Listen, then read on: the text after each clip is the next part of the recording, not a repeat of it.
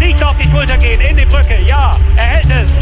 Das darf doch nicht wahr sein. Ringen auf meinsportradio.de. In Zusammenarbeit mit dem Deutschen Ringerbund berichtet meinsportradio.de exklusiv über den deutschen Ringersport. Jede Woche neu. Auch als Podcast mit Malte Asmus. Ringen auf meinsportradio.de.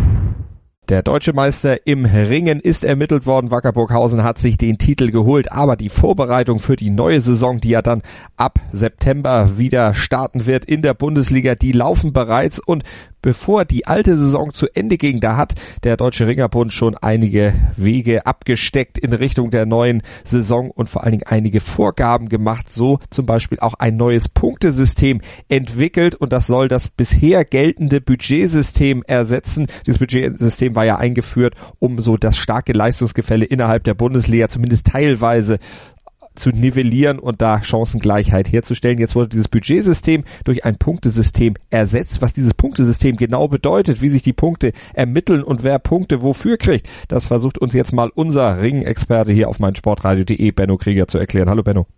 Hallo Malte.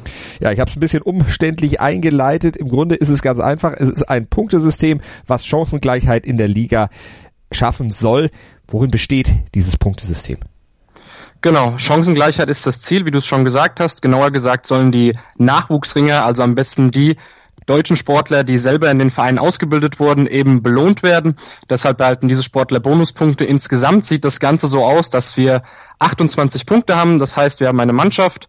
Dort gibt es zehn Ringer, die auf die Matte gehen und insgesamt dürfen diese zehn Ringer an einem Kampfabend bis zu 28 Punkte eben maximal bekommen. Nicht mehr. Dann dürfen eben die Sportler, die mehr, mehr als 28 Punkte dann im Endeffekt ergeben im Team, zwar noch ringen, aber zählen dann nicht mehr zur Mannschaft. Und das ist einfach das Ziel. Da hat man jetzt äh, sich auf 28 Punkte festgelegt und ähm, die Sportler sollen eben darunter bleiben und man soll eben, wenn man eben starke ausländische Sportler hat, die erhalten die meisten Punkte, dass man eben nicht mehr so viele sehr, sehr starke Ausländer, Olympia-Medaillengewinner, WM-Medaillengewinner in seinem Team hat, sondern stattdessen eben auch äh, darauf schaut, dass man deutsche Nachwuchsringer reinbringt in den Kader, um eben ja weniger Punkte am Ende des Abends zu erzielen. Dann lass uns mal drauf gucken, wie sich diese Punkte verteilen. Wer kriegt für was wie viel Punkte? Wie werden die Ringer eingeschätzt? Genau, also wir probieren das Ganze mal ein bisschen einfach zu halten. Deswegen habe ich mir überlegt, wir konzentrieren uns jetzt zuerst mal auf die Ausländer. Die stehen ja im Mittelpunkt dieser gesamten Regelung. Hier gibt es schon mal eine ganz breite Palette an Punkten, die die Sportler bekommen können. Was man sich auf jeden Fall merken kann, ist die höchste Punktzahl, die ein Ringer im Kader bekommen kann. Als Ausländer sind acht Punkte. Und zwar ist das der Fall, wenn man eben aus dem Ausland kommt, Medaillengewinner bei Olympia, Weltmeisterschaften oder Europameisterschaften oder den European Games in den letzten vier Jahren geworden ist, erhält man schon mal vier Punkte. Da man aber ein ausländischer Sportler in der deutschen, deutschen DRB-Liga ist, bekommt man nochmal vier weitere Punkte dazu, weil man eine Freigabe vom Weltverband der UBW benötigt. Das heißt, acht Punkte ist das absolute Maximum. Danach, die zweithöchste Punktzahl wären sieben Punkte. Das wäre für die ausländischen Sportler, die eine UBW-Freigabe benötigen und ähm, bei den Juniorenmeisterschaften, also bei der Junioren-WM oder EM in den letzten vier Jahren Medaillen geholt haben. Die bekommen sieben Punkte. Fünf Punkte bekommt ein ausländischer Sportler, der eine UWW-Freigabe benötigt, aber keine Medaillen geholt hat in den letzten vier Jahren. Vier Punkte würde ein ausländischer Sportler bekommen, der drei Jahre vor seinem 18. Lebensjahr bereits in dem Verein der DRB-Bundesliga gerungen hat. Also Beispiel, ein sehr starker Bulgare ringt hier in Deutschland, kommt mit 14 Jahren hierher, ringt von seinem 14. Lebensjahr bis seinem 17. oder bis seinem 18.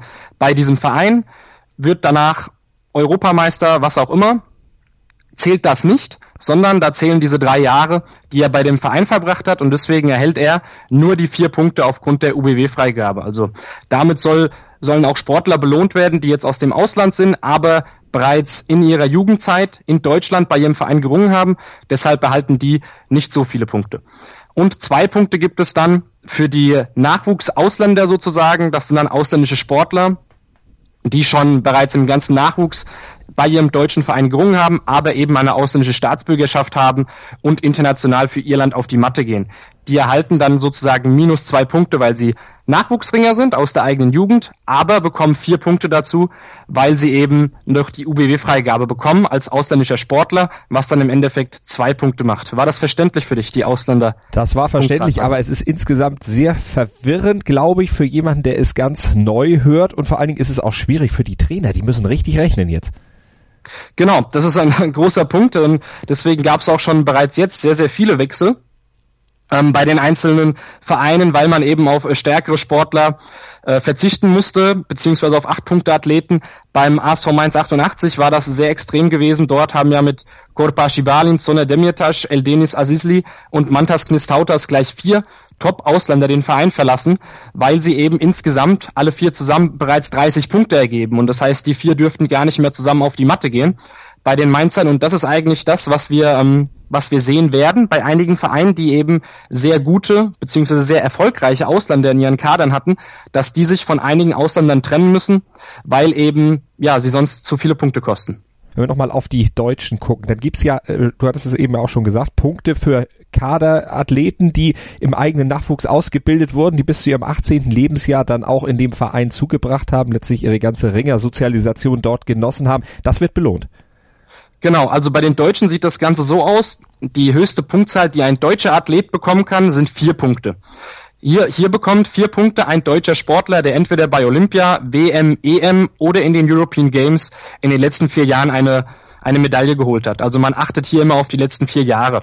Drei Punkte bekommt derjenige, der bei Junioren, WM oder EM Medaillen geholt hat oder der deutscher Meister geworden ist in den letzten vier Jahren. Also für die gibt's drei Punkte. Zwei Punkte gibt's dann für diejenigen, die bei den deutschen Meisterschaften in den letzten vier Jahren eine Medaille gewonnen haben oder bei den deutschen Juniorenmeisterschaften deutscher Juniorenmeister geworden sind.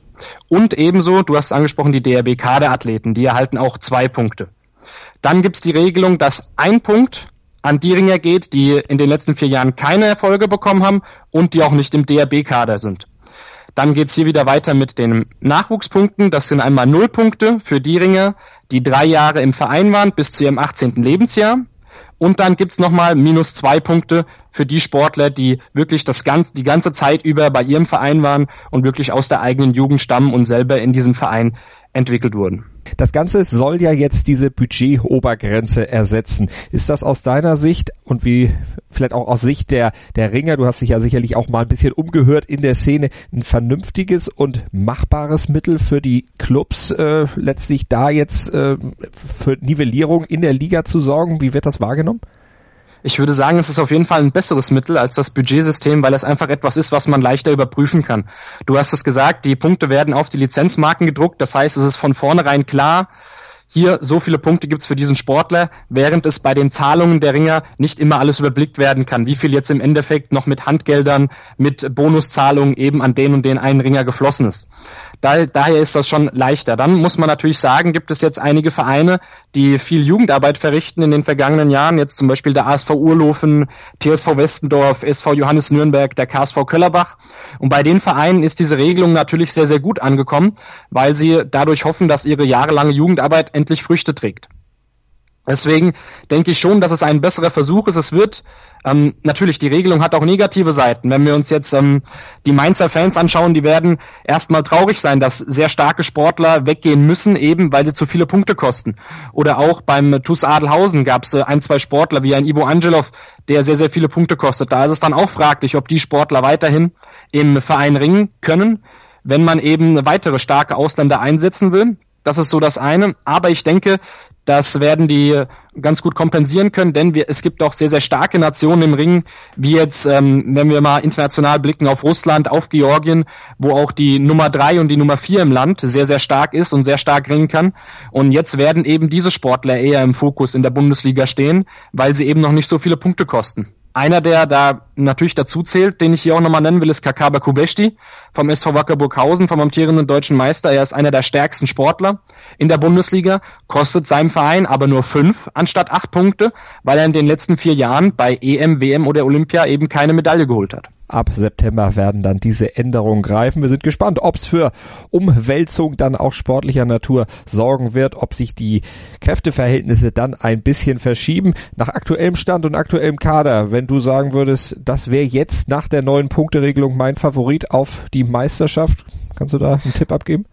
Ja, also ich würde sagen, es hängt natürlich wieder davon ab, weil wir jetzt noch ganz früh sind im mhm. Stadium, also die Sportler wechseln natürlich alle noch hin und her. Was man schon so mitbekommen hat, dass das der TuS Adelhausen sehr stark aufrüstet und äh, auch schon mit Roland Schwarz zum Beispiel einen sehr starken deutschen Sportler verpflichtet hat. Sie sind auf jeden Fall Kandidat für die Meisterschaft. Burghausen bleibt ebenso wieder mit vorne dabei, weil, wie gesagt, der Top-Sportler Kakabe Kubeshti kostet nur fünf Punkte und auch Burghausen hat mit Fabian Schmidt schon in einer ganz wichtigen Klasse unten in der 57 Kilogramm Klasse im griechisch-römischen Stil einen sehr wichtigen Mann verpflichtet. Und auch der VfL Neckar-Gartach ist wieder am Aufrüsten und die haben mit Eduard Popp auch noch einen Ringer, der unter der als eigener Nachwuchsringer nur minus zwei Punkte äh, eben mitbringt. Auch nochmal eine Mannschaft, also die drei schätze ich äh, stark mit dabei. Also TuS Adelhausen, SV Wackerburghausen und der VfL Neckar-Gartach. Die Köllerbacher vielleicht auch noch, wenn sie sich nochmal entsprechend verstärken und aufpassen, dass nicht weitere junge Sportler den Verein verlassen, wie wir es in Personen von den Deckerbrüdern gesehen haben. Das war Benno Krieger mit der Erläuterung des Punktesystems, das dann ab September in der neuen Saison der Bundesliga greifen wird. Benno, vielen Dank. Gerne, Malte. Einer der bedeutendsten Sports Awards der Welt. meinsportradio.de begleitet exklusiv die Verleihung des Laureus World Sports Awards 2018. Alles Wissenswerte zu den Nominierten, umfangreiche Hintergrundinformationen und Interviews mit den Preisträgern. Kevin Scheuren berichtet für dich von den Laureus World Sports Awards 2018. Exklusiv auf meinsportradio.de. Abonniere jetzt den Podcast auf meinsportradio.de slash laureus oder in unserer kostenlosen App für iOS und Android.